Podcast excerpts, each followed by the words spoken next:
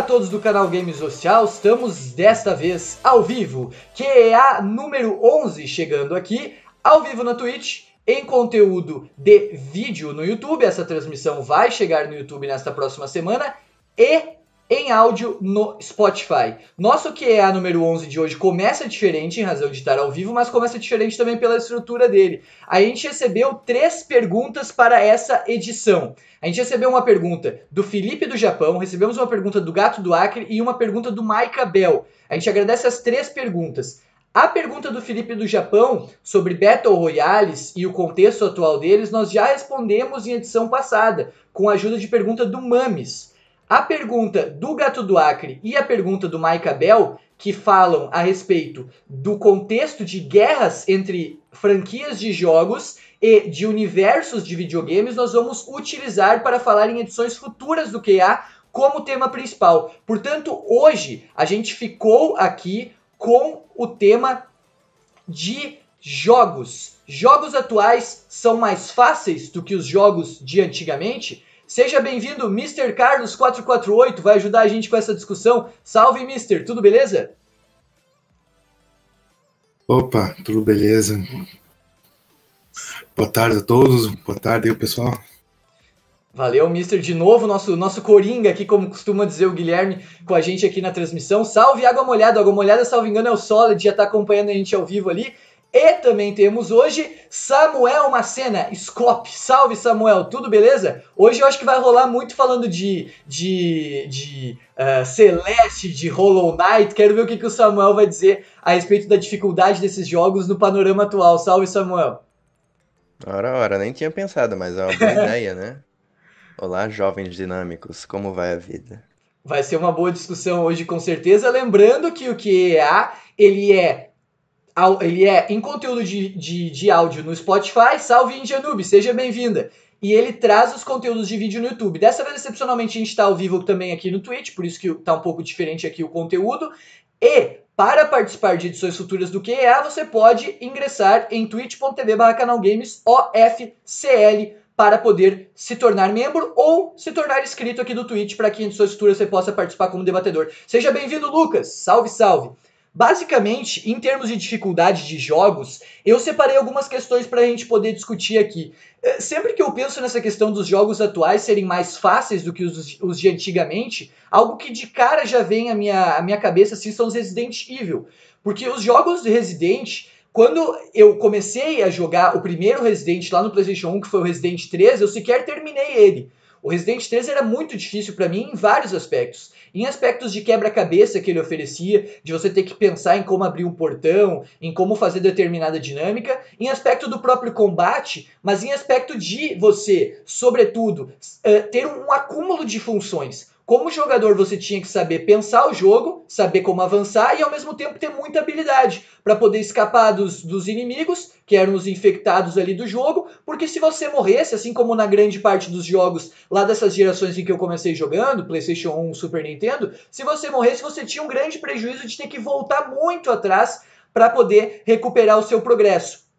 Hoje em dia, os jogos em geral, e falando do Resident, embora não tenha jogado nenhum dos remakes, apresentam algumas facilidades para acomodar os jogadores que podem hoje em dia, assim, neste caso, ter um pouco mais de tranquilidade a jogar. Me parece que os jogos hoje buscam, e é por isso que a gente chega nesse tema, nesta edição, me parece que os jogos hoje buscam uma ideia de uma ideia de atingir a mais públicos. Quando eu era criança e jogava os jogos lá na geração do Play 1 e do Super Nintendo, eu pouco completava eles, para falar a verdade. Ficava sempre muito trancado. Ia, ia, ia e não me impedia de jogar. Jogava, mas terminar, que é bom, era outra discussão. E hoje em dia me parece que os jogos eles buscam atingir um grande, grande parcela do público para poder vender mais, para poder se popularizar mais, e isso passa justamente pela dificuldade. Algo que eu gostaria de pontuar sobre o nosso tema hoje no QEA é que não é, não é uma regra isso. Quando a gente fala dos jogos serem mais fáceis ou não nos dias de hoje, nós não estamos falando de todos os jogos. Seja bem-vindo, Andrews. Muito obrigado. Ali embaixo, lá, ali, ó, ali, ó. Obrigado, Andrews. Obrigado que olha, eu tô apontando. O Andrews fez, a, fez essa, esse fundo pra gente. Seja bem-vindo, Mames, também. Salve, galera. Andrews e Mames.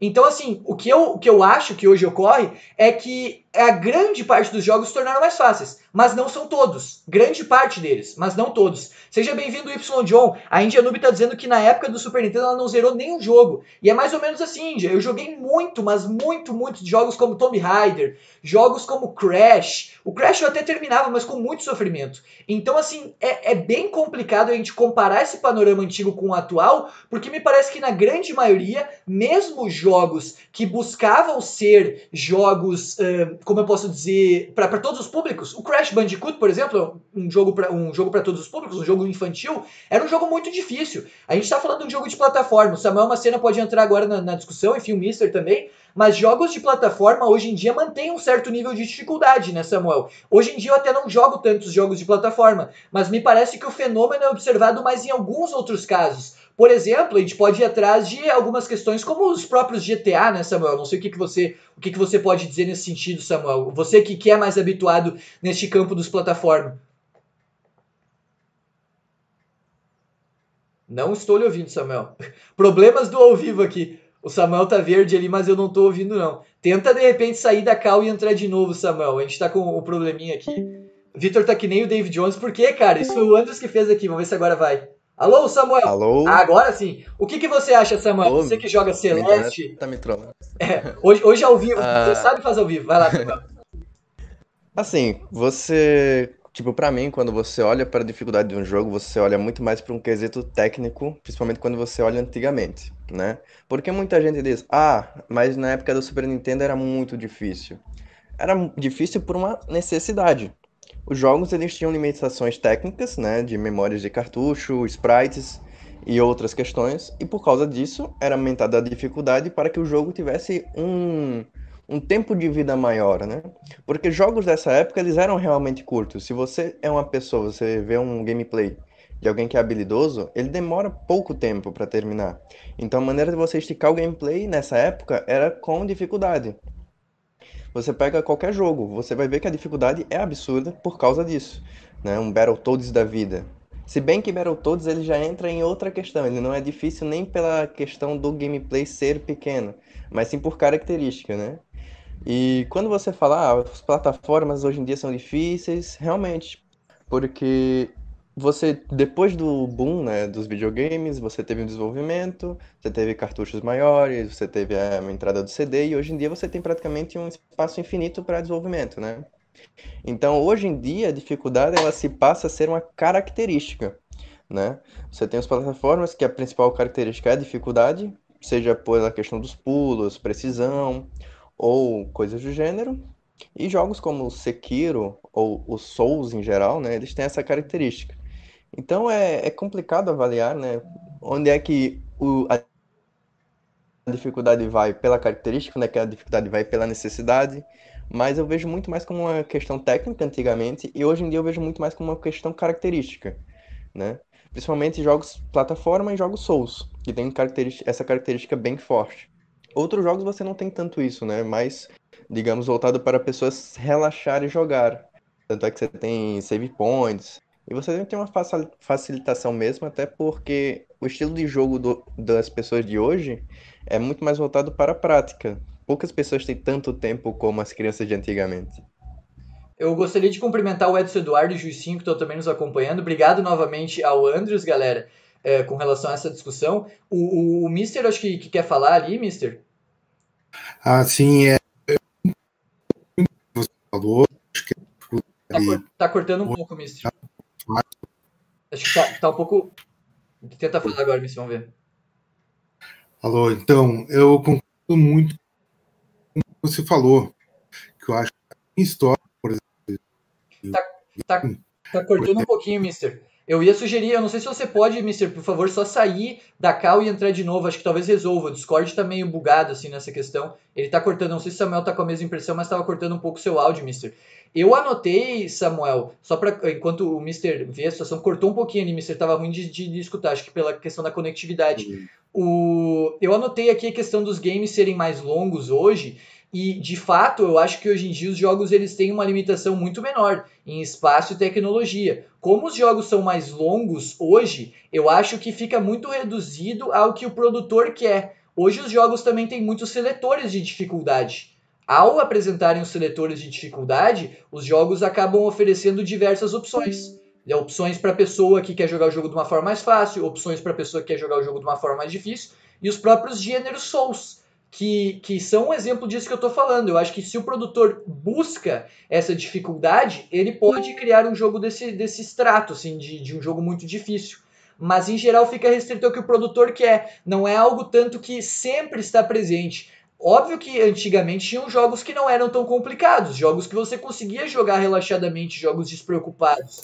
Mas em geral, os jogos de antigamente e na sua grande maioria, apresentavam muito essa questão de dificuldade. O Mister, por favor, agora sinta-se à vontade, Mister. Eu já vou ler a sua mensagem, Mames. Muito obrigado ali pelo comentário. Alô. Tá, tá, de boa agora. Então, então agora eu concordo, eu concordo muito com o que você falou, questão de dificuldade. Acho que vai também a questão do jogo em si, a evolução dos jogos, como foi falado.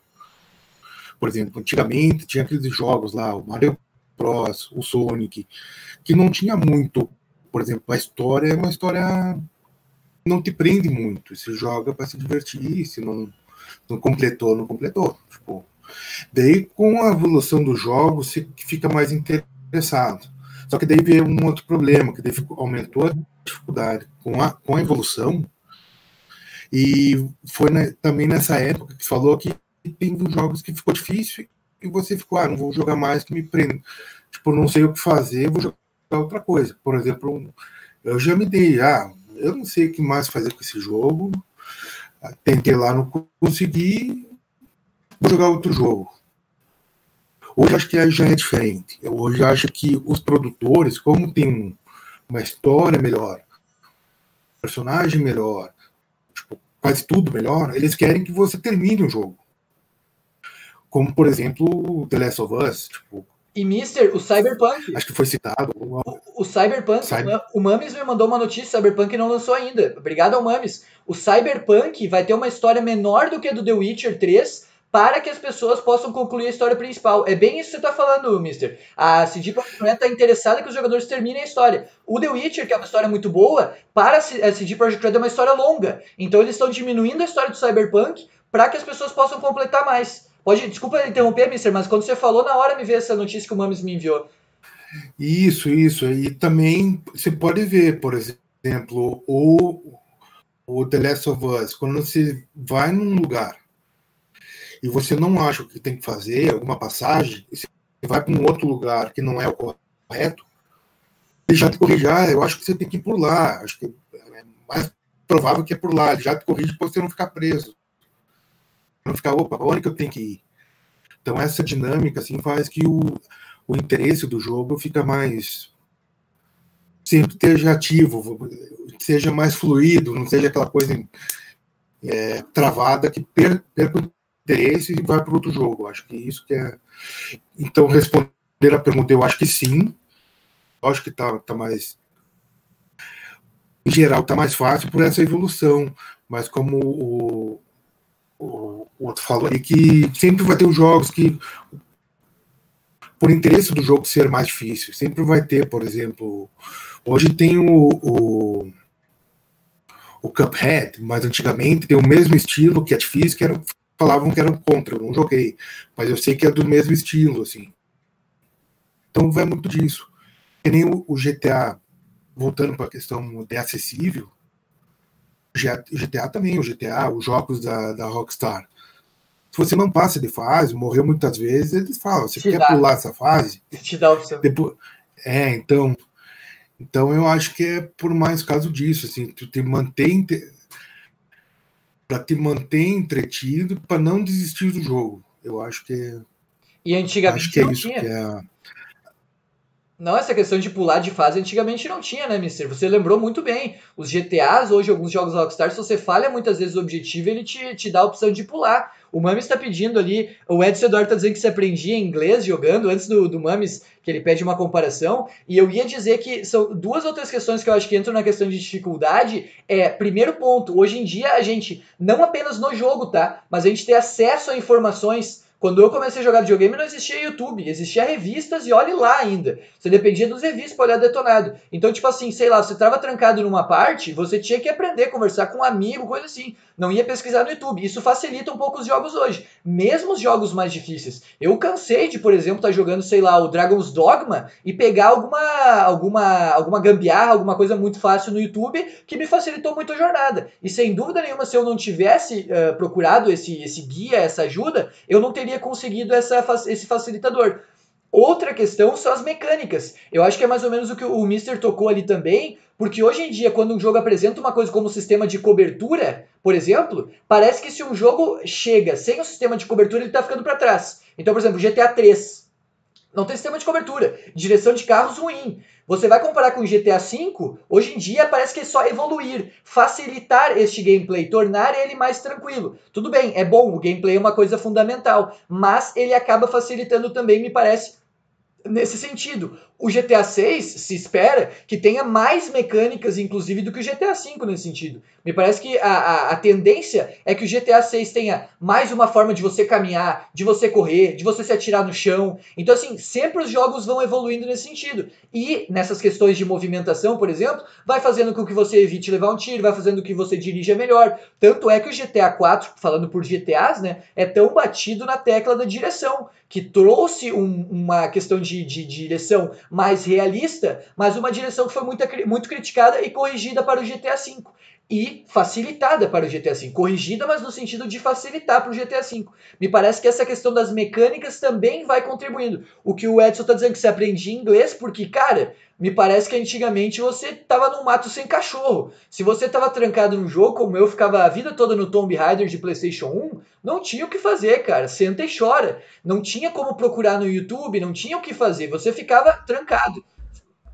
Uh, mas assim, pegando um gancho nesse GTA, né?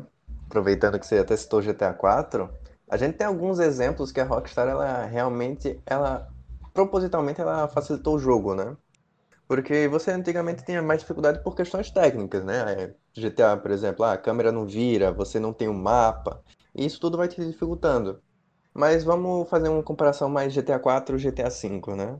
Se você pegar qualquer vídeo de comparação no YouTube, você percebe uma coisa muito rápido. GTA 4 ele tem um viés realista nas suas mecânicas. E GTA 5 tem um viés de arcade. No GTA 4 capotou o carro, capotou o carro. No GTA V você descapota o carro. Então é muitas pequenas coisas que você vai juntando, você vai vendo que o jogo GTA ele virou muito arcade. Ele já era arcade desde os seus princípios. Só que no GTA V ele tomou o ápice, na minha concepção, do que é ser um jogo arcade. Uh, o que, pra, sinceramente, pro estilo de jogo do GTA, que é loucura, é tiro, sai correndo, da bicuda, pra mim tá bom, sabe? Eu acho Faz que fica realmente mais divertido do que um jogo é, mais realista. GTA não é um jogo realista, GTA se tornou famoso por ser um jogo da zoeira. Então, pra a franquia faz sentido adotar um, um viés de, de gameplay arcade. Salve Batata, seja bem-vindo Batata.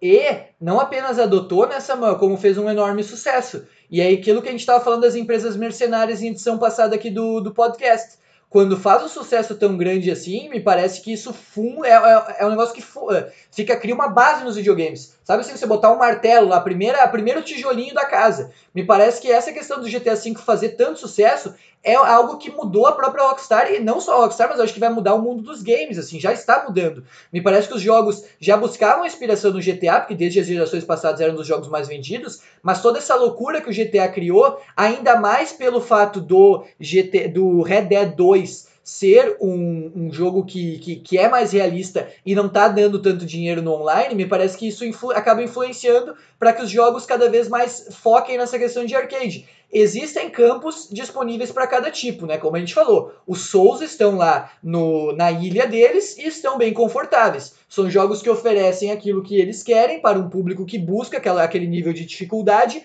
Assim como também existe um público que busca um realismo, que vai jogar, em termos de corrida, por exemplo, um Forza ou um Gran Turismo ao invés de jogar um Mario Kart, por exemplo. Existem os públicos de nicho que vão buscar a sua, a sua questão específica. Mas, ao mesmo tempo, a grande maioria, que eu acho que é o nosso objetivo aqui do podcast falar, a grande maioria dos jogos, a grande ampla maioria, vai se focar cada vez mais daqui e para o futuro na questão de facilidade. Uma questão que eu gostaria de citar, o Mister agora está entrando nessa vida dos troféus, o Batata nos trollando ali com a doação. O Mister tá entrando nessa vida dos troféus e recentemente, na época do lançamento do Ghost of Tsushima, eu vi uma notícia no site do PowerPix, um comentário, na verdade, de que a Sony estaria, e entra diretamente nesse assunto de dificuldade, nós já falamos disso aqui, inclusive, a Sony estaria liberando uh, o, a, o requisito de dificuldade da platina dos seus jogos first party. Ou seja, os jogos first party da Sony, The Last of Us, God of War, podemos ver aí, o God of War vai lançar agora. O, o Horizon no ano que vem também. O Homem-Aranha Miles Morales vai ser assim também. Os jogos first party da Sony exclusivos dela, do Worldwide Studios, que agora é PlayStation Studios que chama, estes jogos não terão mais o requisito de dificuldade atrelada à platina. Porque, segundo a Sony, isso faz com que os jogos vendam menos então é algo importante a se considerar na nossa discussão aqui e que afeta a questão das platinas.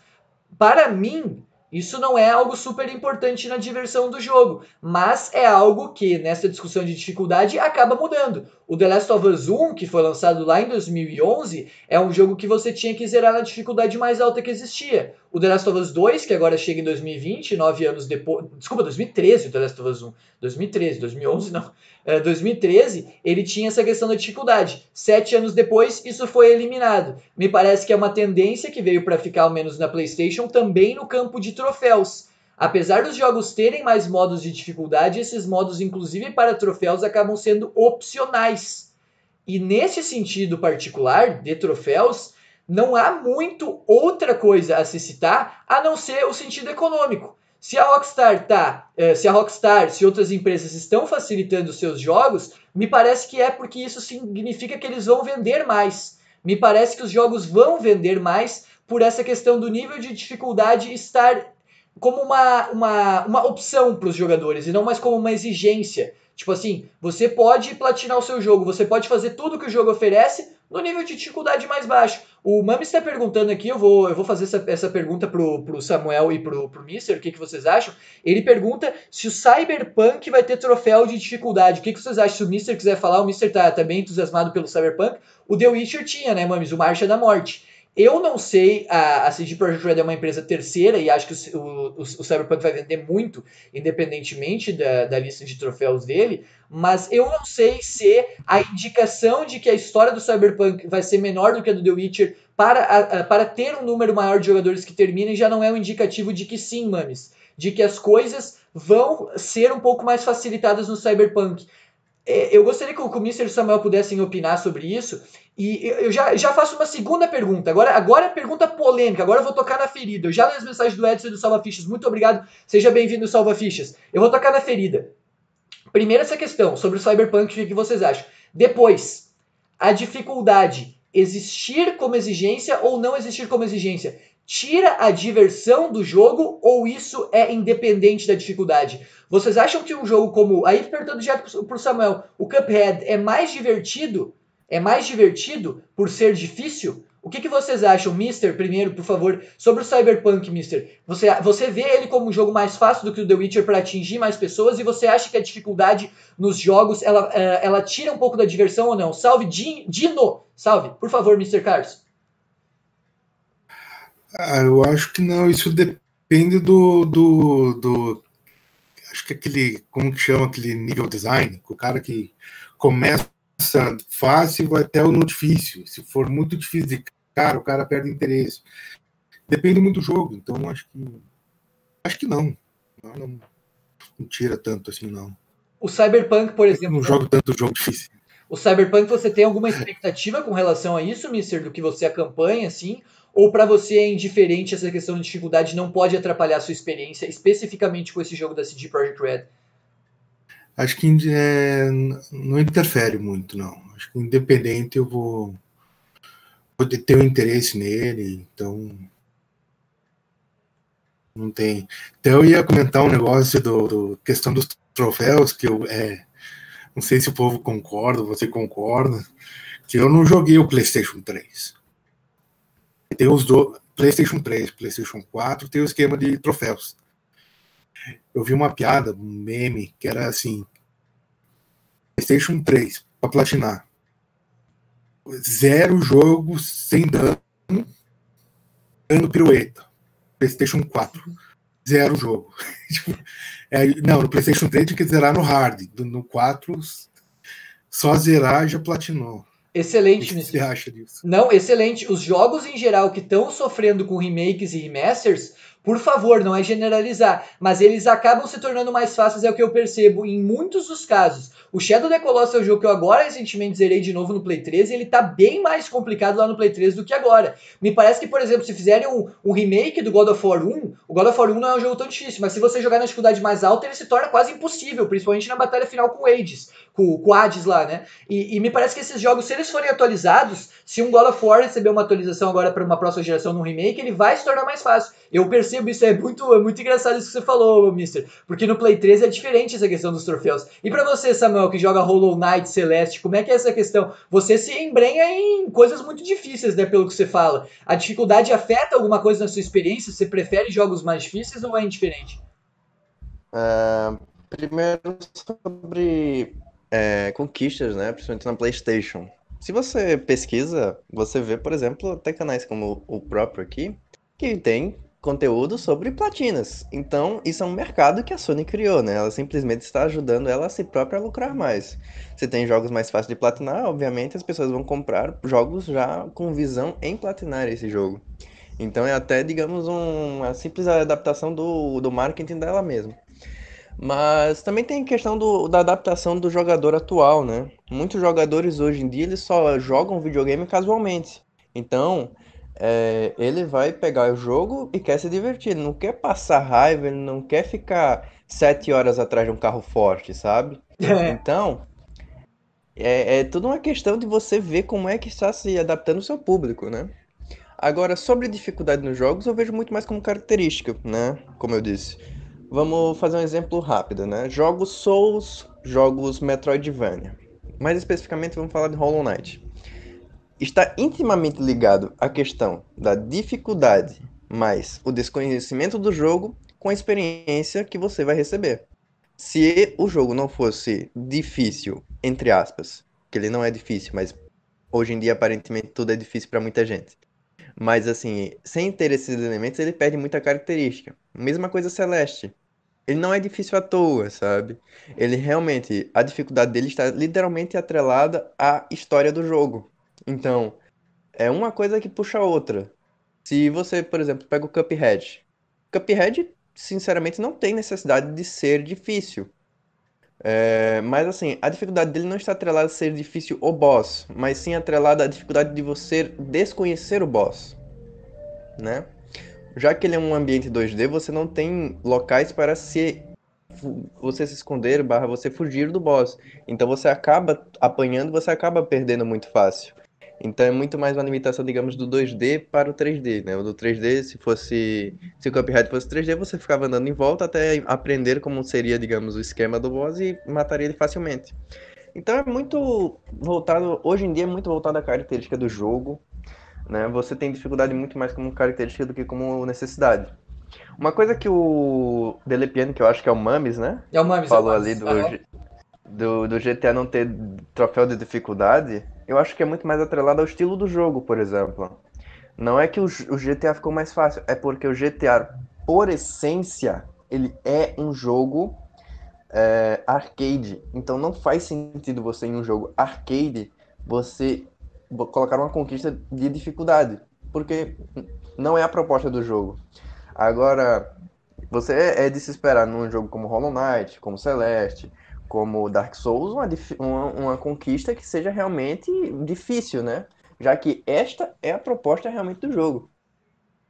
Você quer, você quer ter na seleção de dificuldade os GTAs. Eu achei interessante, eu, eu, me coloquei a pensar e agora acho que o Samuel responde, respondeu essa questão. Quando eu li ali, eu vou ler as mensagens agora, pessoal. Quando eu li ali a mensagem do Mames, eu pensei logo, claro, GTA não tem seleção de dificuldade, mas eu pensei, por que não tem seleção de dificuldade? Acho que isso é uma charada, é a questão do estilo. Na Ubisoft, por exemplo, eu me pego comparando Far Cry com o Assassin's Creed. Nenhum Assassin's Creed tem troféu de dificuldade. Eles, alguns são mais difíceis em razão dos objetivos de missões uh, se, uh, principais deles, né? Alguns objetivos secundários são realmente bastante complicados, mas o Far Cry você consegue colocar no nível de dificuldade hard, e realmente o jogo é bem complicado quando você coloca o Far Cry lá. Mas aí é um FPS, um FPS de mundo aberto e tal, mas um FPS. Então acho que vai nessa questão do que o Samuel falou do estilo do jogo arcade. É, o que o Mames perguntou, acho que mata primeiro porque o jogo não tem seletor, mas depois ele não tem o seletor, acho que por isso que o Samuel falou. Acho que muito obrigado, o Samuel colocou bem essa questão, cara.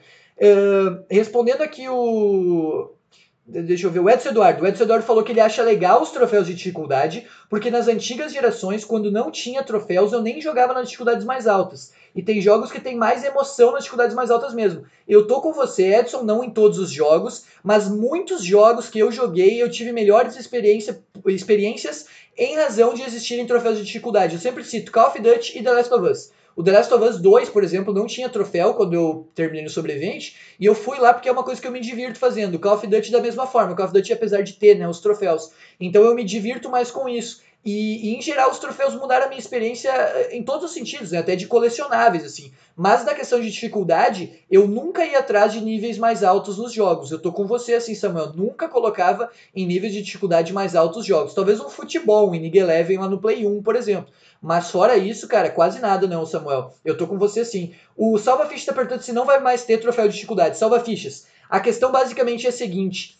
nos first party da Sony, que são os jogos exclusivos da Sony do PlayStation Studios, Horizon, Homem-Aranha, por exemplo, que estão lançando agora, estes jogos, segundo eu li no PowerPix, que é um site bem conceituado de platinas, ele traz muitos guias, houve uma recomendação de executivos da Sony no sentido de que esses jogos não tivessem mais troféus de dificuldade, salva fichas. Ou seja, por exemplo, o, o The Last of Us é um exemplo que eu citei antes, o Uncharted. Se existir um Uncharted 5, ele não vai ter exigência de dificuldade. Assim como o The Last of Us 2 não tem. Você pode virar no fácil e platinar. Assim como o God of War novo não tem. E os God of War antigos tinham. Então, uh, sobretudo o God of War 3 ali, né? O 1 e 2 que eu me recordo, não. Eu cometi um erro falando em God of War, eu agradeço, eu agradeço o Mames e o Edson, que eu falei Hades, mas é o Ares que você enfrenta no final, que é o deus da guerra. Obrigado ao Mames e obrigado ao Samuel por isso.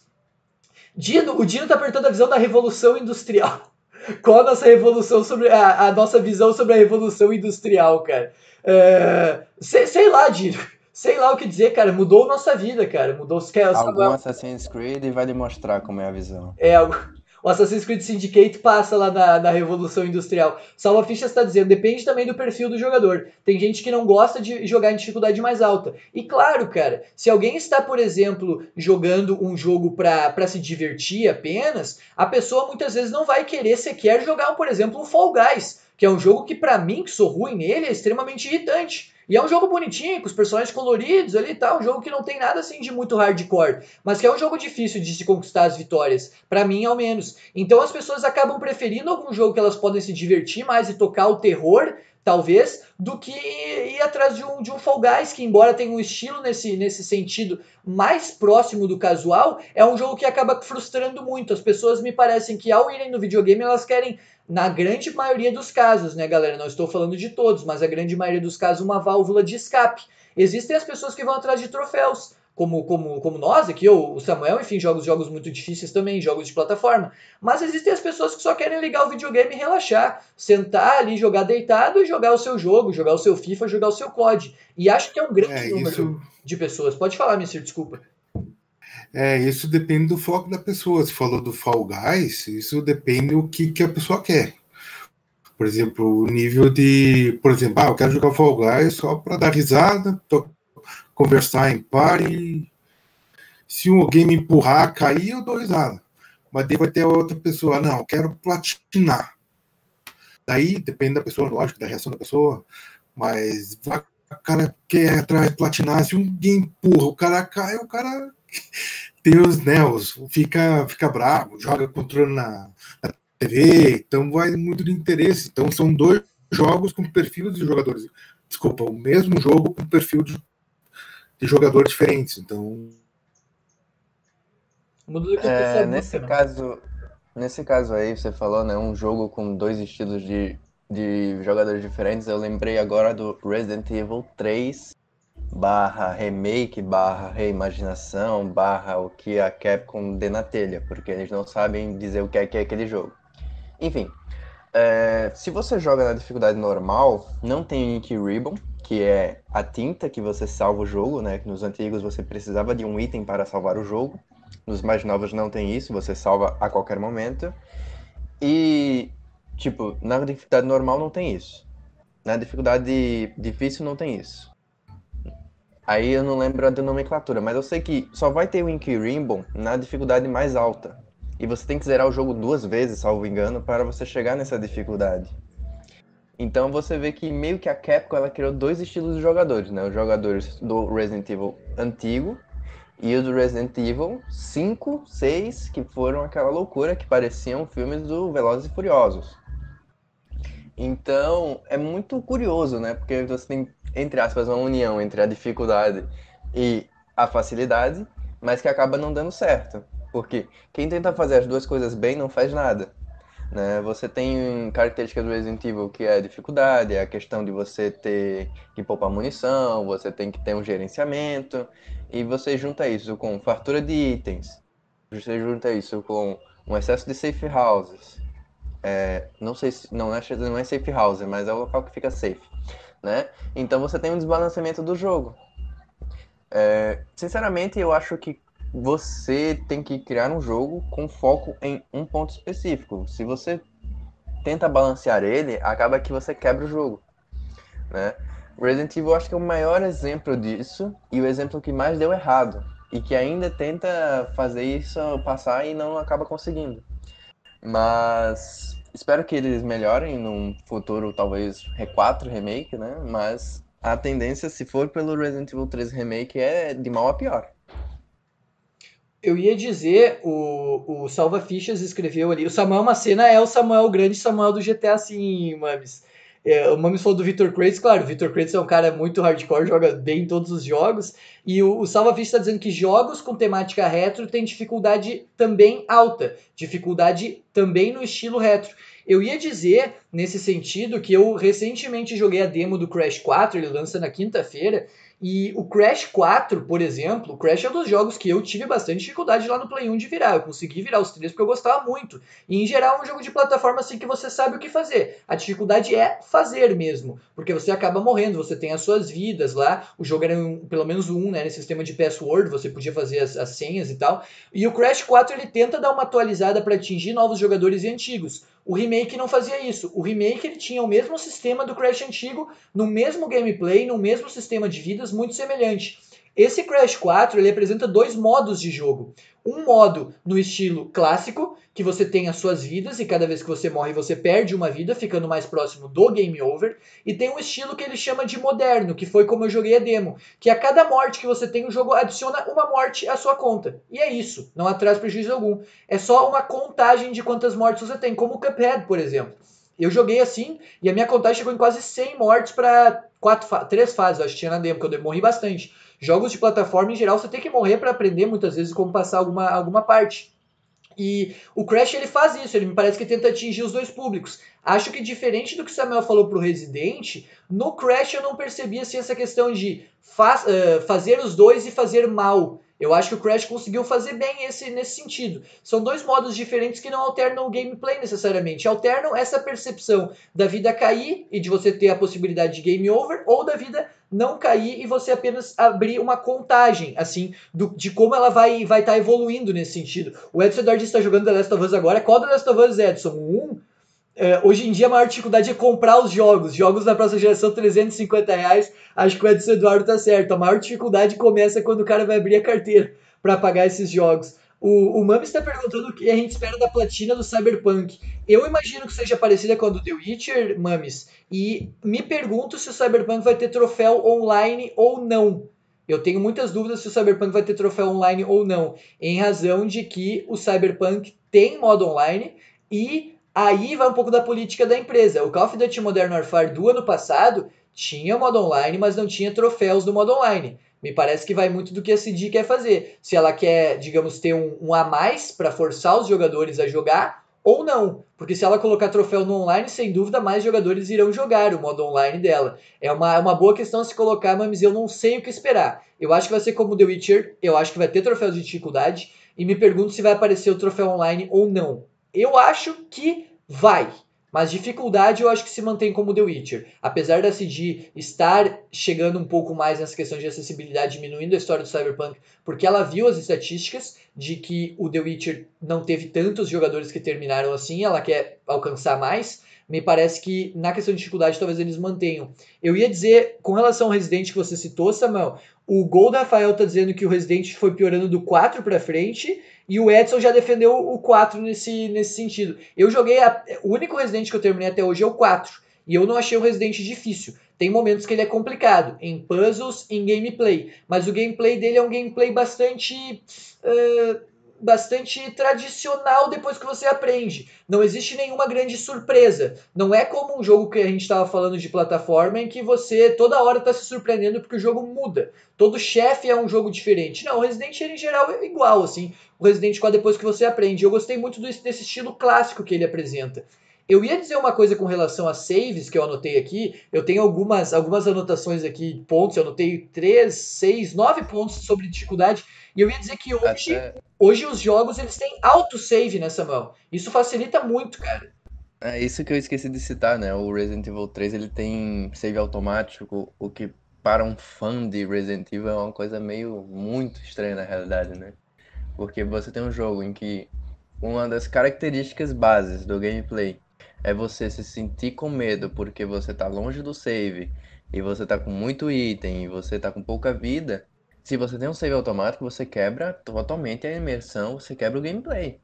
Você quebra totalmente o clima do jogo, você não se sente com medo, você não se sente com medo de arriscar. Então você é. basicamente, literalmente quebrou o jogo. Né? Pro Resident Evil isso foi uma adição é, tenebrosa, assim. Quem foi o design que fez isso deveria ser demitido na hora. Eu, eu gostei disso que você falou, Samuel. É uma coisa que me pega muito pela frustração. Jogar o The Last of Us, por exemplo, em que você tem saves a quase todo momento, é muito diferente de você jogar um jogo como. Uh, enfim, o Resident 1, o remake do 1, por exemplo, já que a gente tá falando de Resident. O Resident 1, você tem aquelas tintas para salvar o jogo. Cada vez que você salva, você gasta um item. Se você morrer, você volta no último save que você fez. E isso é muito complicado, isso é muito complicado. Morreu, volta tudo. No The Last of Us, por exemplo, você tem essa possibilidade de arriscar mais, ainda em dificuldades mais altas. Existe o permadeath, que aí é outra coisa, até nem, nem vamos entrar nisso. Mas quando você tem a possibilidade de, por exemplo, fazer o que você quer nesse sentido, tipo assim, o save tá ali, um minuto atrás. Você sabe que pode jogar da forma como quiser. Tentar arriscar, tentar se jogar contra um inimigo, tentar soltar algum tipo de poder diferente ou usar alguma arma diferente. Tentar é a palavra. Se você tem um save de um minuto atrás, você se coloca à disposição de tentar mais vezes do que se você tiver que voltar uma meia hora de gameplay. E isso é uma coisa extremamente eh, relevante que você falou, porque eu acho que ela realmente muda o estilo dos jogos atuais, os saves estarem mais frequentes, assim.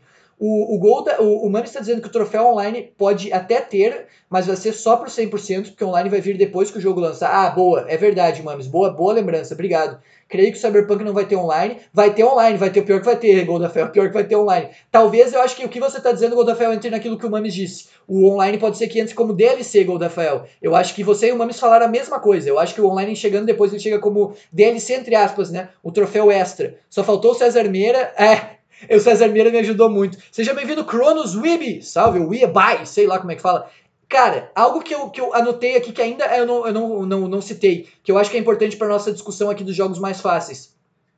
Hoje em dia, não sei se vocês concordam, o, jo o jogo mudou, os jogos mudaram um pouco o que eles oferecem ao jogador. Me parece que hoje os jogadores tem condições. E aí eu vou citar um jogo. Eu acho que o Samuel, ele tá até no, no PC e tal. Mas um jogo eu acho que é bem diferente do que a gente tinha em tempos atrás e que vai nessa, nessa, nessa cena do que eu tô falando agora. Hoje em dia me parece que os jogos, eles buscam fazer com que o jogador complete tudo que ele tem para oferecer. Mesmo que sejam coisas secundárias. E não apenas mais terminar a fase. Antigamente, Cara, eu acho que a porcentagem de pessoas que completou tudo do Crash 1, por exemplo, quebrou as caixas, pegou as gemas, é muito menor do que se você comparar com alguns outros jogos que, que existem nos dias atuais, assim. os troféus facilitaram isso, mas eu estou falando mesmo da, da, da do, dessa coisa que o, o está falando de design do jogo. Por exemplo, o Horizon Zero Dawn, que é o jogo que eu ia citar, é um jogo que parece que foi feito para você fazer tudo. Os colecionáveis são todos marcados no mapa, as missões são todas marcadas no mapa, você tem uma armadura que te dá vida praticamente infinita. Então, os jogos hoje parece que eles são colocados para que você vá atrás de tudo que ele tem para oferecer. Mais do que simplesmente completar uma fase, como era antigamente. Puzzles se tornaram mais fáceis. Os puzzles do God of War mais recente são muito mais fáceis do que os puzzles do God of War 1 ou dos primeiros God of Wars. A, a ideia é que você avance para que você possa ficar mais tempo naquele jogo e limpar tudo que ele tem para oferecer. Quando eu, eu, eu, eu, pensei nessa, nessa ideia, parece muito claro que, que hoje de fato existe isso. Eu não sei se vocês concordam ou não. Assim, os troféus ajudam, mas eu acho que o próprio design dos jogos são assim. Seja bem-vindo, Arla. Espero que você esteja gostando. Dê dicas, por favor. O Anderson fez esse fundo aqui para nós e eu acho que tá muito legal o que é ao vivo. Não sei o que a galera tá achando. A gente não vai fazer todas as edições ao vivo, claro, mas a gente pode fazer mais edições ao vivo. Até o Samuel nos deu uma ideia muito boa antes de entrar no ar aqui. O Mister acho que quer falar. Por favor, Mister. Você vê isso é, eu, nesse sentido? Eu, eu concordo. Até eu ia. Você falou do, do Horizon, eu ia falar também do, do Spider-Man também, né? Que também é muito nesse estilo. De, e você faz porque você quer fazer. Ah, vou atrás das mochilas tal. Você quer limpar o mapa. Tipo, ah, vou fazer tal coisa, vou fazer tal coisa.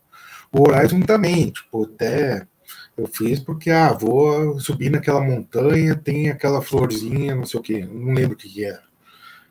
Mas eu falei, ah, vou subir lá, vou explorar, né? Tipo, eu gosto de explorar.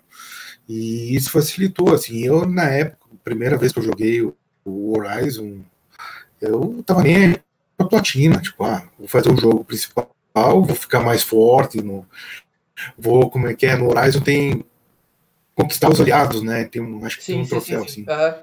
E daí você vê no, no, no, não sei se faz diferença alguma, no, mas do, daí vai no boss final, você tá mais forte, tem mais experiência. É isso que fez me fez explorar mais. E agora que eu joguei de novo o Horizon, é, falei, ah, já tinha feito bastante coisa, falei, ah, acho que eu vou platinar.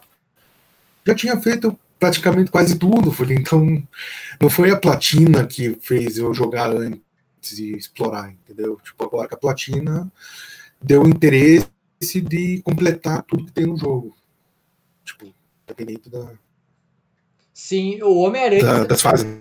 Tem o Homem-Aranha, né, Mister? E tem também o Ghost of Tsushima, que é um jogo que eu vejo muito parecido, assim. Ele parece que te. Eu não sei como colocar em palavras isso, mas parece que ele te, te seduz a fazer o que ele oferece. Tipo assim, o Homem-Aranha, o Horizon, parece que a coisa é, é fácil demais, está a seu alcance.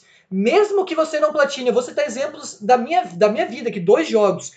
Quer dizer, um jogo. Eu iria citar dois, mas é um só. Tem dois jogos que antes de ter troféus, eu fiz tudo que ele tinha para oferecer. Só dois na minha vida toda. Na minha vida toda, antes de ter troféu, só dois jogos que eu fui assim atrás de tudo. Tipo assim, sei lá, eu jogava muito Mario, eu até fazia, eu virei o Mario múltiplas vezes no Super Nintendo. Mas nunca pensei assim, pô, ah, vou fazer isso, virar sem morrer, sei lá. Não. Só virava e já era, entendeu? Mas dois jogos eu fui atrás de tudo. Um é o Destroy Humans 2 do PlayStation 2 e o outro é o Poderoso Chefão do PlayStation 2. Eu disse que, que eu ia tirar um da lista porque o Poderoso Chefão eu fiz porque eu gostava muito do jogo. Mas o Destroy Humans 2 do PlayStation 2, embora ele tenha suas dificuldades e tal, ele é um jogo que lembra um pouco, muito entre aspas, porque tem as suas variações, mas lembra um pouco essa questão que a gente tá falando do Horizon, do Homem-Aranha, e aí eu cito o Ghost Tsushima também. O Mr. jogou o Ghost Tsushima, acho que se ele discordar, por favor, fale, Mr. Mas a questão de que parece que os elementos que você tem extra no jogo, eles seduzem o jogador. Eles estão muito próximos, eles estão ao seu alcance, você só estica o braço para pegar. Tipo, você tá muito próximo. As missões são marcadas no mapa, os colecionáveis estão ali marcados no mapa, você toma aqueles fortes fortes para ficar mais forte. E o Destroy Humans 2 no PlayStation 2 tinha itens que faziam com que todos os colecionáveis aparecessem no mapa. Não existiam troféus lá, mas eu fui lá e peguei todos os colecionáveis, porque aquilo me parecia tão ao alcance de um jogo tão bacaninha, um jogo tão acessível que eu tinha que fazer, eu tinha que ir atrás. Por outro lado, por exemplo, Crash 1, que é um jogo que o desafio para mim era virar. Me parece que o jogador tem um certo limite também de até onde chegam as pernas. Se o cara é muito bom, o cara pode fazer tudo de fato. Mas para o jogador normal, como eu, talvez eu até seja abaixo do normal um pouco,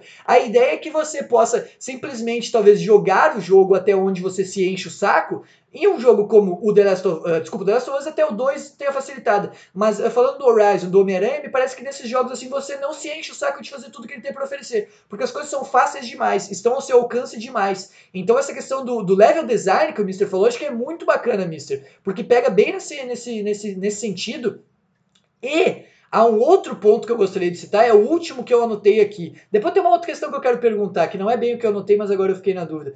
É, do que vocês pensam, Mister e Samuel, e até o pessoal do chat também. Calma aí, jovem. O quê? É, uma coisa que eu queria falar até sobre puzzles, né? Que citaram um pouquinho aqui. É, no, no, no GTA, no Resident Evil 7, tem um puzzle que eu, sinceramente, eu olhei pela primeira vez, eu achei irrisório, né? Eu achei bem simplesinho, e achei que qualquer pessoa passaria ali no máximo um minuto. Que é basicamente uma luz, né? E ela projeta uma luz. É uma luz que projeta uma luz, obviamente. Uma sombra de um objeto, né? Então você tem que encaixar, ah, eu tenho que criar um... Com esse objeto tem que criar uma sombra de um pássaro que vai encaixar nessa pintura que vai abrir a passagem X, né? E eu digo, ah, tranquilo, né? Bem simples. E basicamente esse é o puzzle que existe no Resident Evil 7, né? Um doce. E ah, achei tranquilo. E uma certa vez eu estava vendo um gameplay e uma pessoa travou nesse puzzle, sabe? Ela simplesmente travou, ela não conseguia. Ela girava para cá, para lá e não conseguia. E até um gameplay ficou muito famoso, né, que era de um de um repórter, era... Aí bugou seu áudio, Samuel. Eu sugeri se você pudesse só sair e entrar de novo, por favor. Eu, o, o Gol do Rafael disse: paguei caro, vou aproveitar o 100% do jogo. Me parece que os preços dos jogos hoje em dia também são um atrativo a que a pessoa faça mais coisas nestes games. É, obrigado, Darlan. Depois eu, eu, eu te mando uma mensagem. O Mami está dizendo que provavelmente o novo Souls vai ser mais fácil que o original. Mas como a gente vem vendo, a tendência é essa. O jogo é feito, Mames. O Samuel só. Desculpa, não sei se o Samuel está nos ouvindo, mas deu um bug no seu áudio, Samuel. Se puder só sair e entrar de novo, acho que corrige. Eu ia dizer com relação ao Souls que ele é feito pela Blue Point Games que é a empresa que fez o remaster do Shadow of the Colossus no Play 3, é a empresa que fez o remake do, do, do Shadow of the Colossus no Play 4, fez os remasters do Uncharted, e a tendência da Bluepoint é facilitar. No Play 3, muitos comentários que eu li, eu não virei o Shadow of the Colossus no Play 2, mas é que ela cagou um pouco o gameplay do Shadow of the Colossus no Play 3, ele se tornou mais difícil. No Play 4, como a gente pode ver, o jogo é mais acessível, tanto na lista de troféus quanto no gameplay. Então, uh, realmente, pelo que eu vejo, assim, mas eu acho que esse Souls, e é o que eu tenho dito, assim, o Souls vai ser mais fácil do que o, o Demon Souls original. O Edson tá dizendo que tem uma garapa que me chamou atenção e eu joguei, que joguinho fácil. 36 Fragments. Esse 36 Fragments tem a polêmica, né? Que o Pedro falou lá que era muito difícil e tal, por isso que eu, eu não sei se, se é fácil ou não é. Não sei se o Edson tá brincando com a gente ou não. O Samuel, você caiu aqui, Samuel. Espero que o Samuel esteja nos ouvindo. Ele tá ainda brilhando ali. O Samuel é aquele símbolozinho que tá mais embaixo. Eu ia, eu ia para aproveitar enquanto o Samuel não, não, não corrige o probleminha ali, falar sobre o ponto que eu ia citar, que é algo que até o Mister foi a primeira pessoa a falar nessa edição do QA, que são os jogos com maior foco na história. Me parece que isso muda um pouco, né, Mister? Quando você tem, por exemplo, um jogo como Crash lá no Play 1, em que você só faz as fasezinhas, tem a história, mas a história talvez seja algo bem secundário, assim, você uma história bem simples e tal. E quando você vai comparar, por exemplo, a, a história de um jogo mais recente, um jogo que tem um foco maior nesse aspecto do que está escrito no roteiro do que está do que tá feito, me parece que os jogos facilitam para que os jogadores possam chegar ao final de toda essa construção, de tudo que foi feito, né, Mister? Não sei se você concorda, mas os jogos de hoje com foco maior na história parece que eles buscam facilitar para que você chegue um pouco mais próximo assim do fim da história e conheça tudo que os produtores idealizaram para aquele game. Isso, eu concordo. Eu, eu até eu citei o The Last of Us, como tem. Acho que eles facilitam bastante. Acho que o, o, o foco no primeiro momento era, por exemplo, mostrar o que, que acontece com a Ellie no final, vamos dizer assim. Daí agora, com, com acho que a, com a DLC, com aumento de dificuldade, não sei qual é o nível agora do, do ultra difícil lá. Daí acho que com isso pega aquele público que usou, jogou bastante o primeiro e também aquele que jogou bastante o, o online, né? O, um contra o outro, que foca mais no tiro, isso, daí tem a dificuldade alta, e foca mais naquele que gosta de dar tiro e dar foco mais no, no gameplay mesmo. O, o Samuel voltou ali, por favor, Samuel. Eu acho que agora o erro foi corrigido. Vamos ver se o Samuel consegue falar ali com a gente. É, onde é que foi que eu caí nessa brincadeira? Não, você tava Eu falando. Eu comecei a falar e caí? Né, você falou um pouquinho Alô? e caiu, Samuel. Pode, pode, por favor, continuar. Sinta-se à vontade, Samuel. Ah, Caiu, caiu logo certo. na sequência. Não, é porque vocês começaram a falar um pouco de puzzles, né, e como é dificuldade e tal. E uma coisa que eu assisti, que eu, que eu joguei assim, não joguei, né, mas assim, eu vi bastante, foi Resident Evil 7, né, que tem alguns puzzles, por exemplo, aquele puzzle da luz, né, que tem uma luz projetada Caiu, em um caiu, objeto, você movimenta aquele objeto. caiu no Alô? parte do repórter, Samuel. Caiu no, essa partezinha inicial pegou. Falou do Ah, repórter. Na parte do repórter.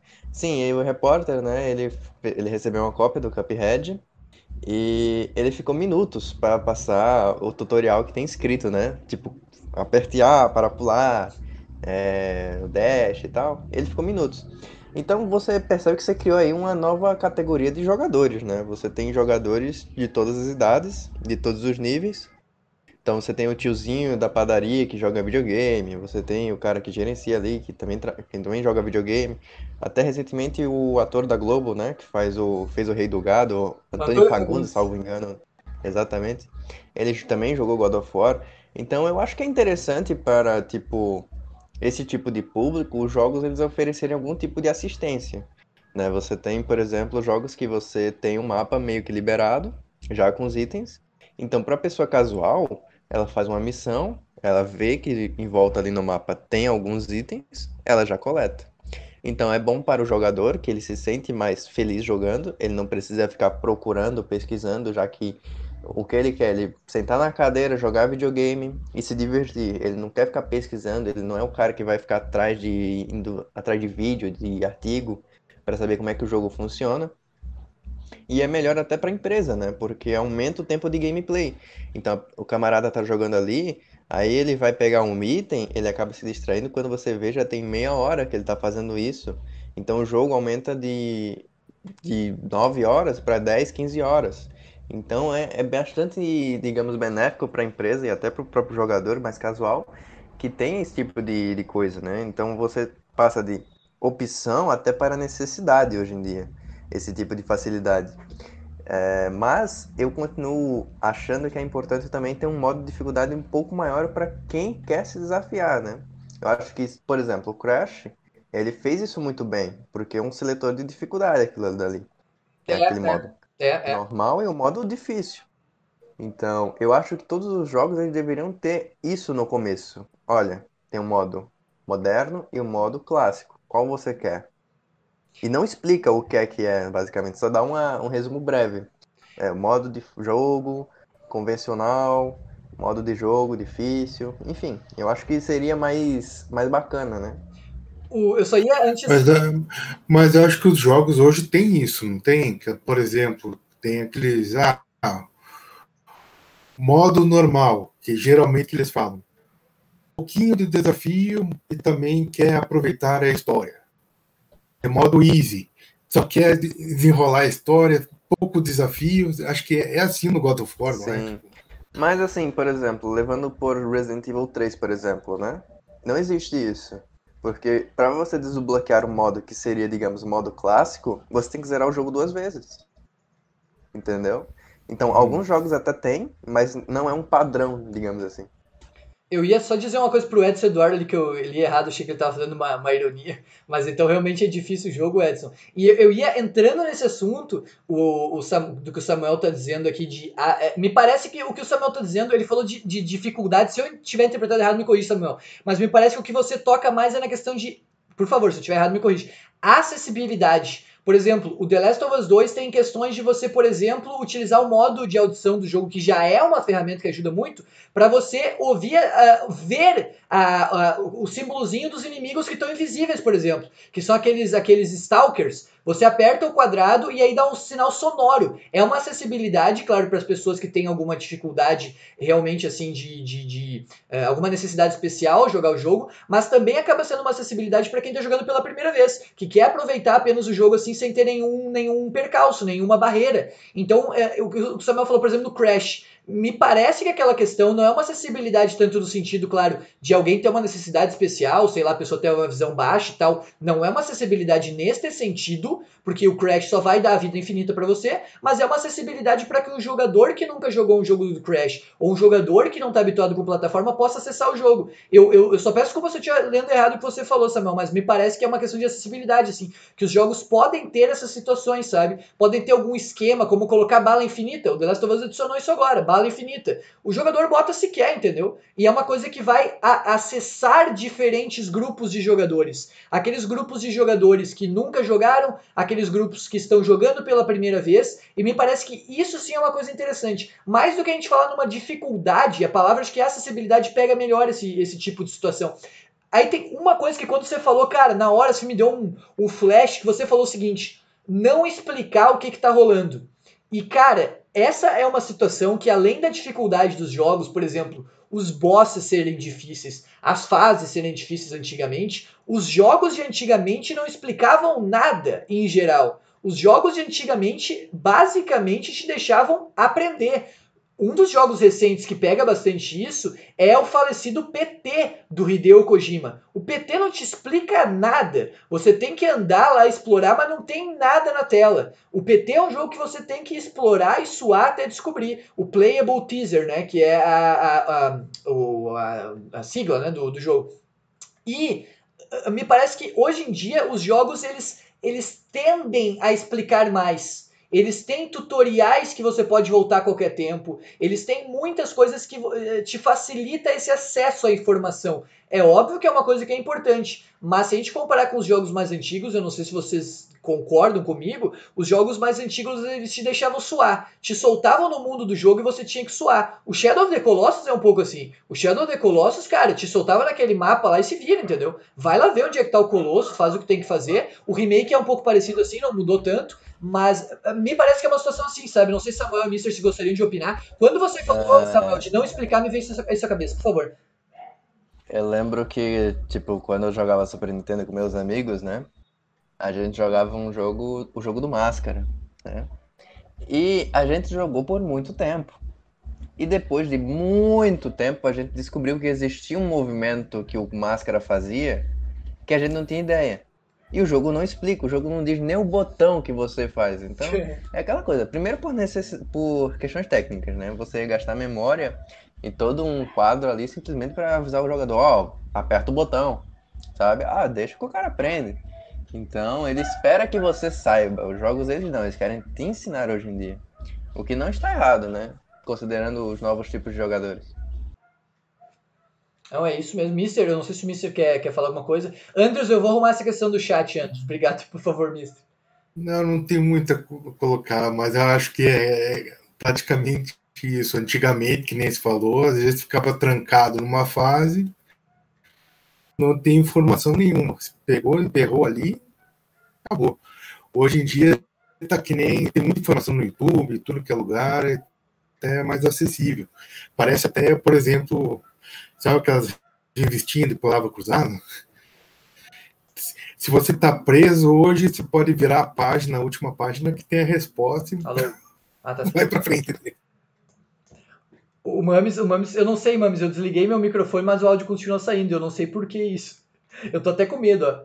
Alô, alô. Pô, isso aqui dá, dá medo, cara. Por que, que tá, estragou o microfone? Sei lá. Depois eu vou ter que dar uma olhada nisso, Mames. Não sei o que aconteceu. Eu ia, eu ia pedir, Mames, para essa questão dos jogos e a próxima geração, se você pudesse comentar no QA quando ele for publicado no YouTube, que daí a gente fala numa edição futura. Pode ser, Mames? Pode, a câmera é da webcam. Eu não sei se o microfone, sei lá, isso é uma coisa é bom que eu percebi. Já pensou se o microfone estragou, eu desligo ele, começo a tocar uma música, alguma coisa que dá problema, Ainda bem que você falou. Cara, eu, da minha parte, assim, não tenho muito mais do que falar. Eu tenho uma última pergunta, e por favor, vocês também, Mister e Samuel, se quiserem citar mais alguma coisa, para mim, da minha parte, assim, esse tema uh, realmente esgotou, assim, eu acho que eu falei tudo que eu gostaria, mas tem uma questão que eu gostaria de, de citar por, por fim aqui, uh, pra gente finalizar essa, essa edição. Uh, eu tava desligando porque o meu cachorro tava latindo, então vocês ouviram tudo o cachorro latindo ali. Mas uh, a parte que eu, ia, que eu ia citar é controles. Controles. E eu não vou nem falar nada porque, assim, honestamente, eu não sei o que pensar. Mas eu gostaria de ouvir a opinião de vocês, até do chat. Vocês acham que hoje em dia os controles estão. Não estou falando de mecânica do jogo, isso a gente já citou. Por exemplo, até o Mames falou, o Samuel e o Mister falaram aqui. Ah, sei lá, o GTA tem o carro mais fácil de dirigir do que o GTA 4. Esse tipo de coisa. Você tomar cobertura e tal. Tá, não é isso. Controles. Hoje em dia os controles são mais fáceis do que antigamente. Estou falando de duas coisas. Primeiro, os botões que você tem que apertar. Segundo, o controle em si.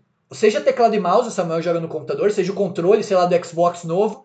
O que, que vocês percebem? O controle do Super Nintendo, só fazer um contexto, que foi onde eu comecei jogando, era um controle super simples. Tinha, pô, não tinha muito botão não, cara. O controle do PlayStation 1 surgiu um analógico. No início não tinha analógico, era só o controle com os direcionais, depois surgiu o um analógico. Uh, e, em geral, os controles foram se aperfeiçoando. O do Play 5, no momento que a gente está gravando esse podcast, ainda não foi lançado, mas a gente já sabe que ele vai ter uma mecânica nova de vibração, que os controles sempre tinham do Play, mas agora de força, de você ter que apertar os analógicos para fazer força. Vocês percebem que, em geral, os controles. Os analógicos ou os gatilhos? Os, os, o, me parece que os, eu acho até que é os dois, hein, Samuel? Eu não sei, mas os gatilhos eu tenho certeza. Eu não vou, não vou cometer a injustiça aqui de falar. Eu tenho certeza que o R1 e R2, ali, os, os gatilhos, sim. Mas o analógico eu, não tenho certeza, cara. Eu até acho que talvez também, Samuel, mas eu não vou. Você tem razão, eu acho que, eu acho que é só os gatilhos. Um, e, e eu, ia, eu ia perguntar para vocês assim: com a evolução da tecnologia dos controles, os jogos também foram facilitados por isso? E a segunda pergunta dos controles é: os botões mudaram para os dias de hoje, assim, vocês veem que, que essa questão dos botões, você terem talvez mais botões do que tinha lá no início, também é o facilitador. Como vocês veem essas duas questões ligadas a controles? Botões e o aparelho em si, isso facilita os jogos ou não? Cri, cri, cri. Uh, eu achei que o Mr. Carlos ia falar primeiro. Enfim, é, eu, eu vou fazer um comparativo bem simples da Nintendo, né? Que eu acho que é, em questão de controles, quando você fala de referência, é a Nintendo em todas as frentes. Sony e Microsoft elas só seguem a Nintendo nesse quesito, né? Pelo menos até então.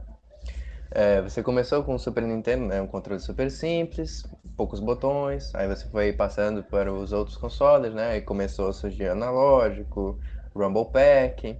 E eu, para resumir, vamos pegar, sei lá, um controle do Xbox One, né? Você tem aí um conjunto de botões de ação, de direcionais, de dois analógicos, gatilhos e botões de ombro, né? R1, R2 para quem está no PlayStation. É, L1, L2, L1 e R1. Eu não sei mais nem os controles do botão. Bota... Nossa senhora, o sono tá bom. Enfim, uh, eu acho que a questão do controle não é nem um, um a questão, o aparelho controle, mas sim o videogame e as técnicas de desenvolvimento. Antigamente era muito mais difícil você fazer uma gameplay bacana, sabe? Então você tinha mais dificuldades técnicas. Então, por exemplo, você pega um GTA 3, um GTA Vice City, né? E você pega um GTA San Andreas. Os três eles são desenvolvidos na mesma engine. É o mesmo motor. Tanto é que é reciclado do 3 até o GTA San Andreas, em vários objetos. Então, você tem uma gameplay muito sólida no GTA San Andreas, mas no 3 e no GTA Vice City você não tem. Então é um exemplo muito simples de você ver que o problema não era o controle, o controle era o mesmo. Os três saíram para PlayStation 2. O problema era assim a maneira como era desenvolvido, entendeu? Então, a questão do controle é só a questão física mesmo. Mas hoje em dia você tem muito mais opções, né? Você tem mais botões, você tem uma ergonomia melhor, então é muito mais simples de você mexer, você acabar jogando mais melhor também, né? Porque o controle do Super Nintendo era minúsculo. Então, para alguns tipos de mão era ruim, né? Até para você ter bolha na mão, né? Aquele famoso jogar com a camisa ali, né? Então é muito mais a questão técnica de desenvolvimento, não a questão física do controle, na minha opinião. Né? Eu acho que o melhor exemplo é GTA 3, Vice City San Andreas. É, eu acho, eu acho que acho que antigamente era mais fácil a questão do controle, porque era mais direto, era não sei, jogo de Super Mario, é, Sonic, era era chute forte, chute fraco, esquiva e pronto, acabou. Hoje com R1, não sei o que, já abre o manual de arma, de não sei o que, não quer dizer que seja difícil, mas tem mais coisa para você se controlar, entendeu? Que nem eu confundi, confundia muito no Ghost of Tsushima lá, que tem muito, ah, tem que variar, tem que apertar esse aqui, depois variar aqui, daí para mudar a tática de, de espadada lá. Então acho que vai nesse sentido, assim, do... e outro que e às vezes também não facilita tanto, assim, por exemplo, eu gosto de usar o qual que é o, aquele, aqueles botões ali do tem um analógico, né, que se mexe para frente e para trás, o que o RL? Não, do, do canto esquerdo. Os direcionais, direcionais. Isso, né? Direcionais. Às vezes eu prefiro, por exemplo, um jogo de luta, eu prefiro direcionais, porque é mais certo que você vai fazer, entendeu? Do que o o botão lá, o R. R que, que é do R3 lá, mano. Sim, sim, sim, sim, o analógico, né? O analógico. Não sei, analógico, isso. Então, é mais nesse sentido, assim, não tem... Eu acho que facilitou porque tem mais coisa para fazer. Tipo, ah, você pode abrir o um mapa, você pode uh, trocar de arma mais rapidamente, você tem... Mas antigamente era mais direto, assim, ah, chute fraco, chute forte, soco forte, soco forte. O Play 4 tem, o Play 4 é. tem, até, tem até touch, né? Não é tanto o jogo que usa, mas você tem até touch, né? Não sei se você jogou o Infamous, você tem que ir botando o dedo lá como se fosse uma tela de celular, naquele touch do, do Play. Poucos jogos usam aquilo, mas até touch o Play 4 tem. O touch, touchpad, né? Você vai botando o dedo lá para, por exemplo, fazer os grafites e tal. É muito botão mesmo que hoje em dia tem. Por favor, Samuel. É, isso que você falou até, tipo, é uma questão, né? Tipo, antigamente você não conseguia fazer pela complexidade dos controles, né? Que eram bem baixas. Então hoje você tem muito botão, você tem muita combinação, você consegue fazer tudo quanto é coisa, né? Mas um controle ainda não consegue fazer tanta coisa a ponto de você querer usar um simulador num console, né? Assim como o nosso querido Vitor aqui quer jogar Flight Simulator no Xbox, né? Até então ainda não é possível. Porque, por exemplo, um teclado né? Ele tem bastante botão e você ainda dependendo do jogo, do que é que você está fazendo, ainda falta botão, dependendo. Não literalmente, né? Mas assim, digamos que usa muito mais botão do que um controle normal pode te oferecer. Então, é interessante você ver esse tipo de coisa, né? Tipo, o controle, apesar de ter muito botão, ainda, para alguns tipos de jogos, ele ainda dá, ainda falta, né? Especialmente jogos, por exemplo, online, como League of Legends, né? Onde você tem várias habilidades, você tem que usar eles com uma certa rapidez. Por isso que muitos desses jogos não aparecem no console, porque a complexidade do controle seria tão absurda que não vale a pena. Né? Você teria que ser um ninja para jogar um jogo desse estilo num controle. Então, aquela coisa. É, eu não acho que hoje em dia os jogos são, digamos, é, afetados pela complexidade do controle, porque eu acho que eles são balanceados. Né? Jogos que não conseguiriam ser portados para o controle, normalmente eles não aparecem nos consoles, só nos PCs.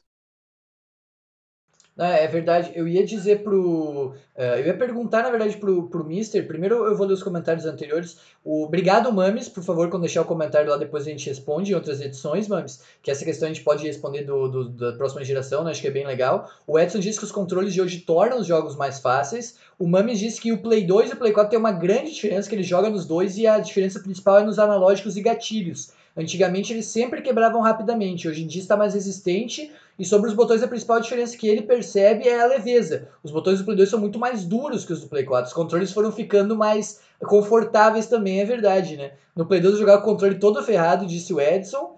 Os Fatalities eu não sei se eu ia perguntar pro Mister. O Mister você tá jogando acho que agora o Street Fighter, né, Mister? Mortal Kombat você chegou a jogar recentemente ou não? Porque eu não me lembro, Edson. É, eu tô jogando Mortal Kombat de leve, assim, tô meio que treinando. Assim.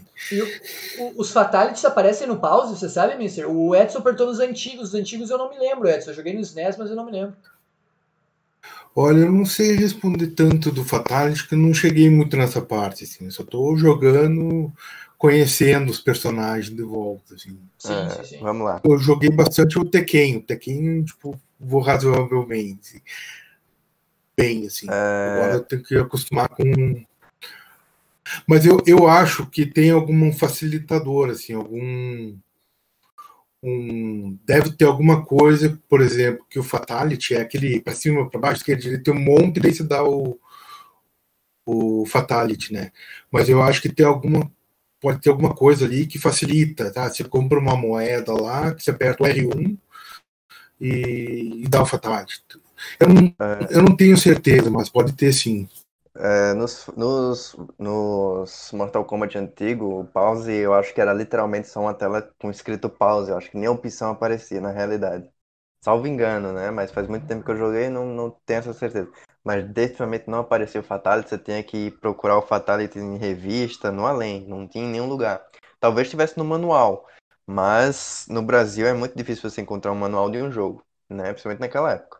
Claro. Mas os Mortal Kombat de hoje em dia, ele não só aparece o Fatality nas opções, como você consegue né, ver todas as listas de comandos, como qualquer jogo padrão hoje de luta, né? Até pela questão de que seria muito mais complexo você aprender por fora. Então, os próprios jogos já colocam isso hoje em dia. Até porque não é mais um limitante.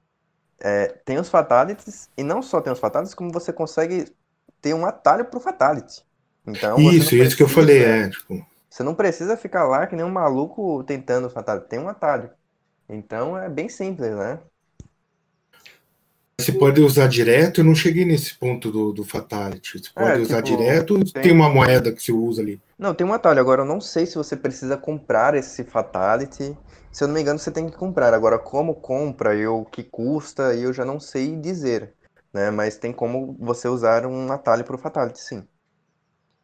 Eu ia agradecer o Manos. É, o que eu vi que tem, tem um. Tem um que nem ele falou, tem, que eu, que eu não pratiquei, eu não, não fiz ainda, tem um, a, a prática do, do, do, do, do personagem, né, para lutar bem, e tem a prática do Fatality. Você pode treinar fazer o Fatality. Pelo que eu vi, assim. Eu vou ver aqui, peraí. Eu, eu ia nesse meio tempo agradecer só o Mames, o Edson e o Gol da Rafael. Estão dizendo que realmente nos antigos não apareciam, e o Edson falou que nos atuais mostra o combo e o Fatality no pause. Mostra mesmo. Eu, eu cheguei a jogar alguma coisa de Street Fighter, Mortal Kombat lá nos, nos consoles antigos, nos NES, mas eu jogava sempre multiplayer offline, assim. Eu, eu ia fazer uma pergunta pro Samuel, aproveitando ali. O, o, Mames, o Mames falou que tem os controles Elite, que tem botões extras. Eu acho que. Não sei se o Mister sabe alguma coisa. Eu não sei nada, Mames, e me parece que o Elite aparece bastante. Inclusive, feito pela própria Microsoft para o Xbox. E eu acho que o Samuel tem algumas informações, talvez, para, nos dizer sobre o controle Elite, que custa dois mil reais. Ma... Oi, é caro. Hoje tá caro, dois mil reais. Eu gostaria de dizer que esse preço está influenciado pela pandemia. Esse preço não era tão caro, mas ainda continua sendo caro com preço normal. Mas qual que é a moral? Porque Enfim. eles trazem de fora, Samuel? Qual que é a moral? Porque eu não entendi. Dois mil reais é um preço do console, cara. Não, eles não vendem aqui, salvo engano. Quem traz aqui é importado, né? Então por isso esse preço. Né? Pra Microsoft não faz muito sentido trazer um controle tipo Elite pra cá, até porque o preço seria absurdo, né? Mesmo sendo oficial. Enfim, eu vou falar do controle Elite do Xbox One, fazer a propaganda, né? Que é a plataforma que eu conheço. Enfim, é, o controle Elite do Xbox One ele tem dois modos de jogo, ou seja, você tem dois perfis, dois perfis, né? Tem o perfil 1 e o perfil 2, que basicamente é uma configuração que você faz. Então, tipo, o controle Elite do Xbox ele tem a bateria interna, ele tem dois, quatro botões traseiros, né, que ficam um de cada lado da mão para você ter acesso mais fácil. E o que é que ele faz na prática, né?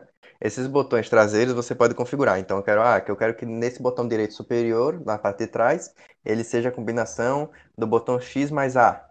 Ou que ele faça tipo outra função. E quando eu clicar aqui, ele aperte para cima, entendeu? Então ele é basicamente um copiador de comandos. Você escolhe qual botão e qual posição ou qual combinação de botões vai acontecer quando você clicar em um botão da parte traseira. Além de que ele tem, digamos, um kit, né? que você consegue trocar os analógicos, né? É um imãzinho. Então você tira o analógico e você consegue colocar outros três tipos de analógico. Um que é maior, um que é médio e um que é baixo. Além do D-pad, que você pode usar o padrãozinho, né? Que é em formato de cruz. Ou um que é bem parecido com o do é, Mega Drive, né? Que é aquele que é meio que no sentido de uma tigela, né? Que é muito bom para jogos de luta né? Mas em geral, os controles Elite eles fazem esse tipo de coisa, né? Eles simplesmente pegam um controle e eles dão um plus de botões na parte traseira ou acessórios, né? Então é muito mais assim, é, digamos, luxo do que propriamente uma vantagem, eu acho. Eu acho que para alguns tipos de jogos específicos, principalmente jogos de tiro, né? onde você tem aquela coisa de correr, trocar arma, recarregar, fazer vários, várias coisas juntas ao mesmo tempo em uma quantidade de tempo minúscula, eu acho que aí esse tipo de jogo é vantajoso. Mas tirando esse tipo de jogo, eu não vejo muito uso para controles Elite, não. Ah, tem outro controle que eu queria colocar aí, que você falou de vantagem, desvantagem. Eu, eu não sou experiente nisso, mas eu já escutei de ter amigos que jogam, que eram fãs do Last of, The Last of Us 1 online. Que tem muita reclamação de pessoas que jogam com controle turbo. Você sabe o que, que é isso? Ah, controle turbo é na, não é nem um controle. Vários controles têm isso, principalmente controles, digamos, genéricos, não genéricos, mas de outras marcas, né? De outras, de outras empresas. Turbo é uma função no controle que é o seguinte: digamos, tem um botãozinho turbo, como se fosse um select pause assim do lado, né, ou no meio, enfim. Você aperta esse botão, aí você, o próximo botão que ele apertar, que você apertar, ele vai ficar apertando o botão como se não houvesse amanhã, sabe? É como se, em vez de você ficar apertando X várias vezes, você aperta o turbo e aperta uma vez no X, ele fica apertando automático. Então, para, por exemplo, coisas repetitivas, ah, eu tenho que, sei lá, carregar um caminhão. Aí o carregar o caminhão é só apertar X. Então o controle faz isso para você automático, você só aperta dois botões e espera. É basicamente isso. Pelo que eu entendo de controles que tem a função turbo. Eu não sei se existe um eu... controle diferenciado que se chama turbo. Eu tô com você, Samuel. No Play 2 eu tinha os controles. Primeiro, só agradecer ao Mames que, que saiu da live ali. Obrigado, Mames, pela participação. O Edson tá dizendo que o controle Elite é quase um Transformer. E eu tive no PlayStation 2 alguns controles, tipo, bem loucos, assim. Controle que tinha luzinha dentro, controle sem fio. Não era nada da Sony, era tudo outras marcas. E aí eles. Eu tive com esse controle sem fio também. É, e eu nunca gostei muito, não, Samuel. Eu achava eles bem ruins, assim, mas eu, te, eu, eu prefiro da Sony, sabe? Com fio. Sim. E eu ia dizer por mim que tinha alguns que tinha esse botão turbo, você ligava, ativava, e é isso que o Samuel falou, você ficava com os botões repetidamente, tipo, sei lá, sabe aquelas batalhas, você tem que apertar quadrado, quadrado, aí você bota lá e. Vai, Não, sim, é. Não, que é questão que tem uma briga de, jogo online que o cara perde e deu outra regra. É, mas você, aposto que você está usando controle turbo, não sei o quê. Por isso que tinha essa briga. Ei, não tem nada, não tem nada pra fazer. Não é, é, for, não é um hack, não é Não, se for questão repetitiva, não tem nem briga com quem tem um controle com função turbo, né? É você só espera assim ser humilhado. Ia ser bom no Red Dead Redemption, da cavalo, você só pressiona e vai embora. o cavalo ia morrer, né, mister? O cavalo ia ficar lá. Ia ficar naquele, naquele grito lá, ia morrer. Ah, é, verdade. O cavalo ia, entrar em órbita. Ia faltar, ia faltar fôlego pro cavalo. O, o Uma coisa que também não, eu dizer que o Edson queria os controles sem fio, é. mas eles não eram. Ó, eu vou dizer, Edson, podia ser que tinha uma marca melhorzinha, mas em geral os que eu tinha eram meio, meio, meio, meio pau, assim. Fala, por favor, Samuel. É, o meu também quebrou o analógico, eu fiquei muito triste, né? Mas eu, até que o meu controle era bonzinho, sabe? Durava bastante até. Enfim. É, mas também tem uma briga, né? Que tem gente que diz, não, que controle convencional é melhor, que Fight Stick é melhor. Fight Stick, para quem não sabe, é aqueles controles que se assemelham a gabinetes de fliperama, né? Que tem um analógico e tem os botões separados, que é basicamente o controle de fliperama para jogar jogos de luta, né? Aí tem essa briga, não, que controle fight stick é melhor para jogar jogo de luta, não, que controle normal é melhor. Não, que na realidade o melhor é o teclado, né? Eu vejo muita gente debatendo sobre isso e é muito engraçado, sinceramente. É, eu não... Já ouviu alguma coisa dessa, não? Acho que o, Mi, o Mister talvez agora tá no mundo das lutas, eu não joguei muito, assim, de... Eu nunca tive volante, essas coisas, por exemplo, também. Ah, eu tive no, no, no faz tempo, tipo, no Mega Drive, esse tipo de controle com parece um fliperama, mas hoje não. Hoje acho que eu prefiro no jogo de luta usar aqueles para cima, para baixo, esquerda, de, do, o normal ali da setinha ali, é, do que o outro. Eu não estou acostumado não, assim, porque é, é mais como é muito específico para trás e para frente, tipo que às vezes se pode colocar para o lado no direcional, ele vai para cima, daí você não quer, entendeu? Então é só isso que eu prefiro. Assim, tipo. mais, o mais simples, né? Que dá o jeito normal, né, Miss? Eu ia, eu isso, ia, isso. ia perguntar para você se alguém gostaria de colocar mais alguma coisa nessa discussão. Se a gente já pode se encaminhar aqui para o final do, do, do tema principal dessa semana. É, eu citei esse controle, né, já que a gente tá na brincadeira dos controles, justamente pra ver se alguém tem alguma coisa pra falar.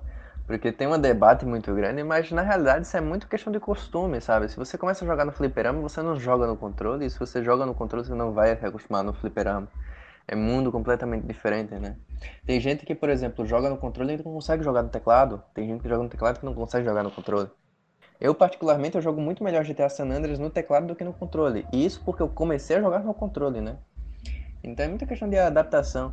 Eu, por exemplo, eu jogando jogos de luta no controle, eu sou um desastre total. Eu sou um desastre total. Eu me acostumei a jogar no fliperama lá, The King of Fighters, 98 né? Então, para mim é muito difícil jogar num controle, eu não consigo. Parece que eu tô no modo, modo humilhação, porque eu não consigo ganhar. Tem a, tem a galera do touch também, né? Galera que só joga no celular, jogar um GTA San Andreas. Não sei se tem alguém que prefere jogar no touch do que teclado e mouse e controle, mas. Depende muito do jogo, né? Tipo, é muita questão do jogo. É, eu já joguei GTA, né, no touch, no, no Android, e é muito estranho. Mas jogos que são feitos para touch, eles ficam muito bacaninhas, sabe? Só que tem que ser, tipo, pensado para touch. Eu acho que jogos que são adaptados, eles são muito complicados de se jogar. É difícil mesmo, é difícil mesmo. Bom, falado isso, acho que a gente debateu bastante essa questão dos jogos hoje em dia estarem mais fáceis ou não do que os de antigamente. Lembrando sempre, este QA, apesar de ter sido apresentado ao vivo no Twitch, é um conteúdo que está sempre disponibilizado em áudio em Spotify e em vídeo no youtube.com.br canalgamesoficial. Ainda no YouTube você consegue ser nosso membro acessando youtube.com.br canalgamesoficial join, J-O-I-N, para poder participar de edições futuras do QA ou assinando o nosso Twitch Prime aqui, aliás, é assinando o nosso canal aqui no Twitch, Twitch Prime também, né? Também serve. Mas, mas, hoje é Gartic, hoje é Gartic, Gartic é edição no mesmo esquema aqui, só que lá no YouTube, mesma telinha, tudo Andrew vocês eu gostei muito dessa tema, obrigado Y John também, obrigado a galera do chat, hoje a gente teve mais um componente, mais um participante, digamos assim, nesta edição, funcionou bem, cara, até não deu muito problema, a gente pode, eu não sei se a live travou em algum momento, a galera do Twitch pode falar, mas a gente pode fazer as próximas no YouTube ou uh, marcar, tipo assim, uma vez por mês, algo assim, o Samuel deu uma dica muito boa para fazer temas mais livres de discussão, junto com o chat para a gente poder trazer no, no YouTube ao vivo. O Edson gostou muito, obrigado, Edson. A gente vai eh, editar agora o áudio para poder botar no Spotify. O QA segue igual, seguíamos até então, sem, sem problema algum aqui nesse, nesse sentido. Mas, cara, muito obrigado mesmo ao, ao chat por terem participado dessa nova ideia. Esse foi primeiro ao vivo, né? Hoje a gente teve essa tipicidade, a gente recebeu três perguntas. Felipe do Japão, Gato do Acre, Maica Bel, muito obrigado. A pergunta do Felipe do Japão, só relembrando, a gente já tinha respondido em edições passadas, e a do Gato do Acre, a gente vai responder na edição 15, que é rivalidade sobre jogos, Battlefield versus COD, FIFA versus PES, etc, etc, e a do Mike Bell na edição 16, que são os melhores e mais ricos universos dos games. A gente vai fazer algum tipo de seleção, assim, do que a gente prefere nesse sentido. Uh, muito obrigado ao chat, então, novamente. E, claro, agradecer a eles, os membros do nosso canal, que participaram conosco. Mr. Carlos, o Coringa, que está aqui sempre com a gente. Muito obrigado, Mister, por mais uma participação no QA, Mister. Obrigado, foi muito bom. Hein? O platinador, Mr. Carlos, também, né? Agora entrou pro mundo das platinas. Platinador. valeu, valeu, Mister. Muito obrigado mesmo. Valeu, até mais. Samuel Macena, Samuel, novamente, segunda participação aqui, espero que tenha gostado. Valeu demais, Samuel, por ter participado com a gente. Vamos nessa e eu vou militar pro Celeste até o fim. Obrigado. E Hollow Knight, né? Hollow Knight também. Tá. Porque ele já esqueceu, ele já esqueceu, eu também vou fingir que eu esqueci. Não, então... não. Hollow Knight eu sinceramente não vejo que você tenha capacidade. Então essa ah! é esperança. Essa foi pesada aí pra terminar aqui com aquele meme do, do coice lá, dá um coicezão. Farpas, farpas. Essa aí foi, essa aí foi feia. Igual o Gol da Rafael mandando uma farpa porque ele se assustou com a minha cara aqui no, no QA dessa edição. Mas obrigado, Gold, obrigado, Edson, obrigado a todos que participaram no chat, Índia, Andrews, Mames, enfim, quem ficou ali com a gente. Uh, toda a galera, o Y John também, valeu mesmo, Gol da Rafael, todos que, que participaram com a gente de alguma forma uh, no chat uh, em, em, algum momento. A edição vai para o YouTube agora em breve e a gente também vai apresentar isso aqui no Spotify, isso aqui, que se chama o QA, nosso podcast, youtube.com.br Oficial barra join para participar de edições futuras. No, na descrição do YouTube está o link do Spotify. Muito obrigado a quem nos acompanhou. Fiquem bem e até a próxima.